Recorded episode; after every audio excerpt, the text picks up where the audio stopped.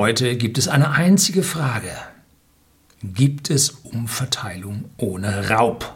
So hat mir ein User eine Frage gestellt und darum will ich mich heute kümmern. Bleiben Sie dran.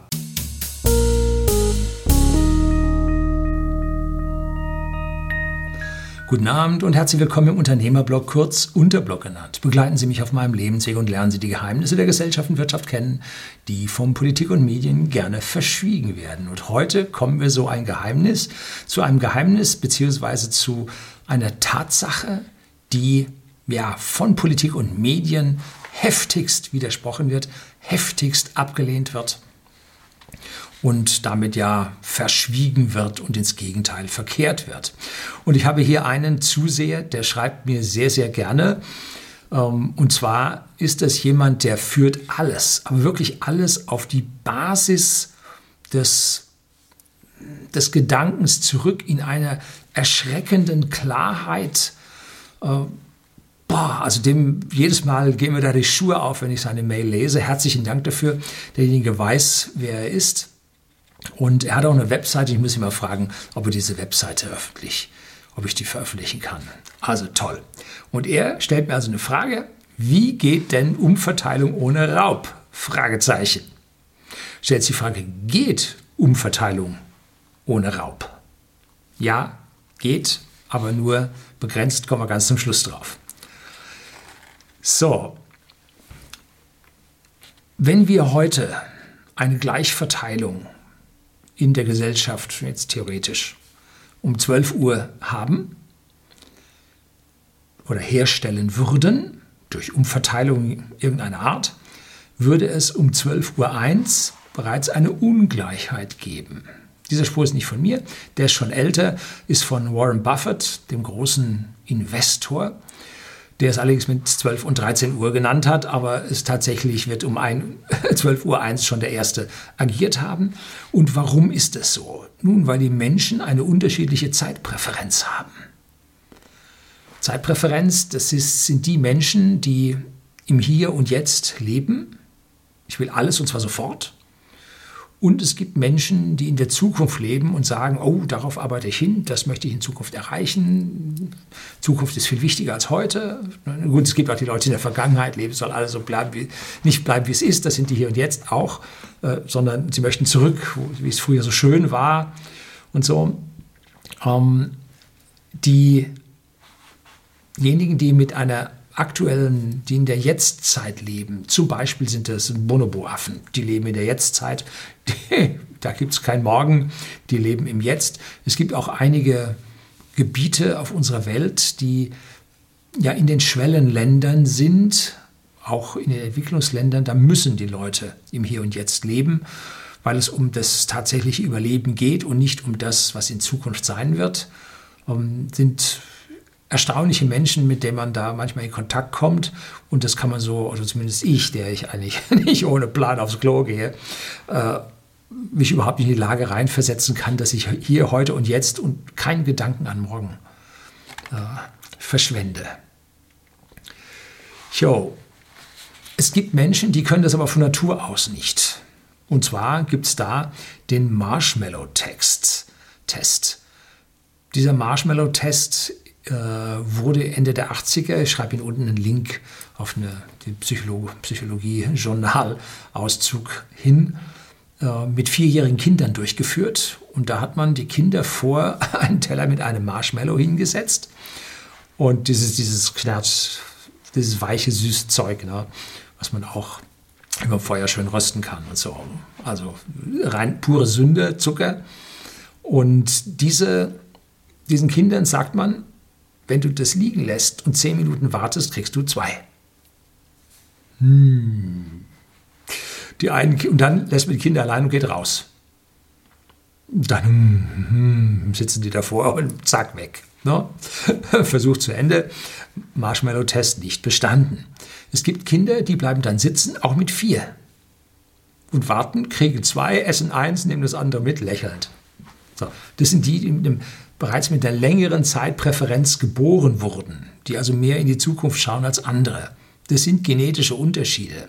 Man kann sie zum Teil mit dem Alter und dem Lernen wieder aufholen, aber der Mensch ist nun mal nicht gleich.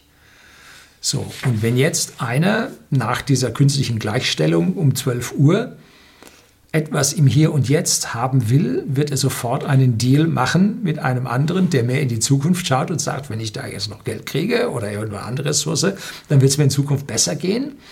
Äh, es gibt auch eine Verzinsung irgendeiner Art, also mache ich den Deal. Und schon hat der eine das Ding konsumiert, verfrühstückt und der andere hat mehr für die Zukunft. Und deshalb wird es ab 12.01 Uhr bereits Unterschiede geben. No? Sehen wir hier bei whisky.de, dem Versender für hochwertigen Whisky an den privaten Endkunden in Deutschland und jetzt auch in Österreich, wenn wir Whiskyflaschen verkaufen. So, wir verkaufen die an den privaten Endkunden und dieser Deal kommt nur zustande in einer Win-Win-Situation. Was heißt das jetzt? Nun, wenn wir diese Flasche nicht so lieb haben wie den Geldschein, den wir dafür bekommen. Ja, es gibt Whiskyhändler, die können nichts verkaufen, weil die Flasche so toll ist. So, auf der anderen Seite ist nun der Kunde da, der sagt, diese Flasche habe ich viel lieber als meinen Geldschein. Und jetzt haben wir eine Win-Win-Situation, weil jeder seinen Gewinn daraus zieht. Der eine geschmackliche, Natur und der andere monetäre Natur. Ah, man ist ja Kapitalist. So. Ähm,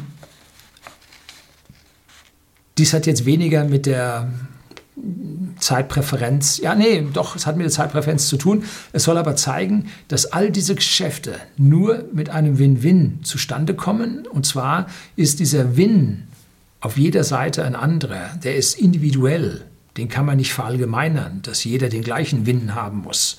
Sonst wäre die Gesellschaft statisch. Sondern hier gibt es Arbeitsteilung und der eine geht malochen, um sich Whiskyflasche zu verkaufen und der andere malocht den ganzen Tag, um seinen Whiskyversand am Laufen zu halten, äh, um hier auf der anderen Seite seinen Whisky gegen Geld zu tauschen. So, also da hat jeder seine eigenen Präferenzen und äh, davon entstehen nun diese Ungleichheiten.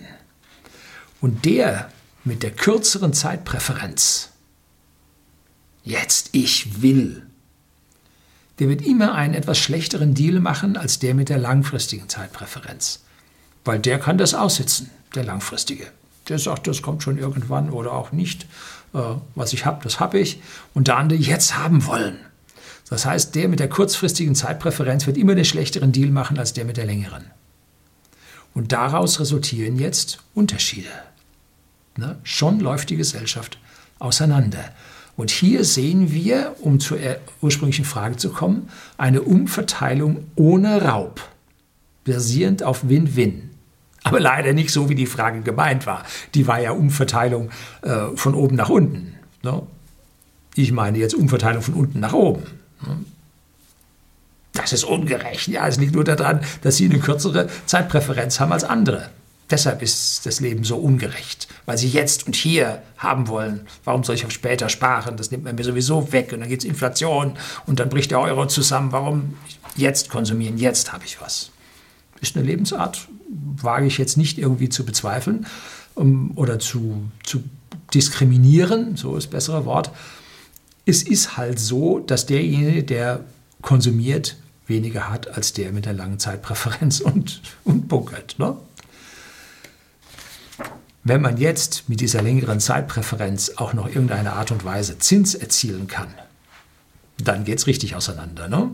So, und das ist ja das, was wir in unserem Kapitalismus, und wir haben kein besseres System auf unserer Welt gefunden. Alle sozialistischen, kommunistischen Systeme sind, haben versagt, haben sich selbst zerlegt und die Individuen, die in diesem System drin waren, un, mit unsäglicher Qual und Elend überzogen, bis hin zu gigantischen ja, Menschenvernichtungen.